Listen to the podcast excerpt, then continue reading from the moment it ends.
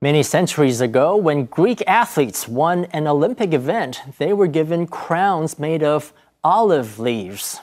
Today, they're given medals.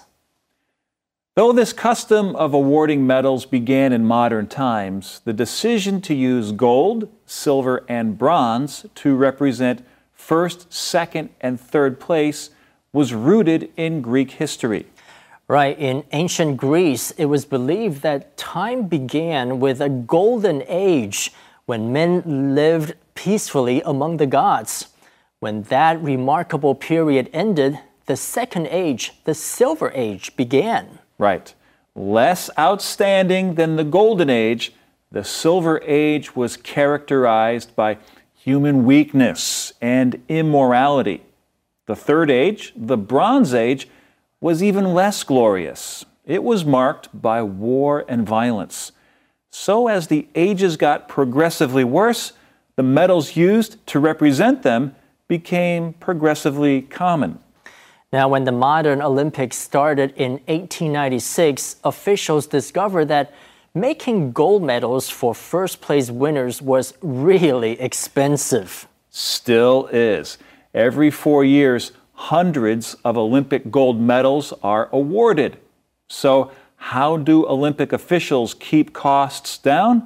Well, here's a little secret the gold medals are actually made of silver with about six grams of gold plating.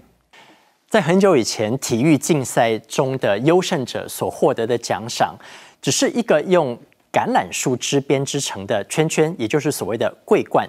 一直到二十世纪， 国际奥委会才决定颁发金牌、银牌跟铜牌给取得前三位的运动员或球队。但为什么会用金、银、铜来代表第一、第二跟第三名呢？原来这三种奖牌代表希腊神话中人类社会最早的三个时代。第一个时代是 Golden Age 黄金时代，这是一个充满了和平与和谐，人与神能够互相来往的时代。后来呢，进入了 Silver Age 白银时代，这个时候人类就变得傲慢，行为变得放肆粗野，他们开始对神不敬，也不再给神献祭。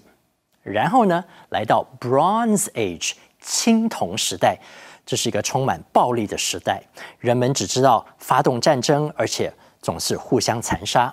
因此，当时代越来越退步，用来代表时代的金属也变得。越来越普通了。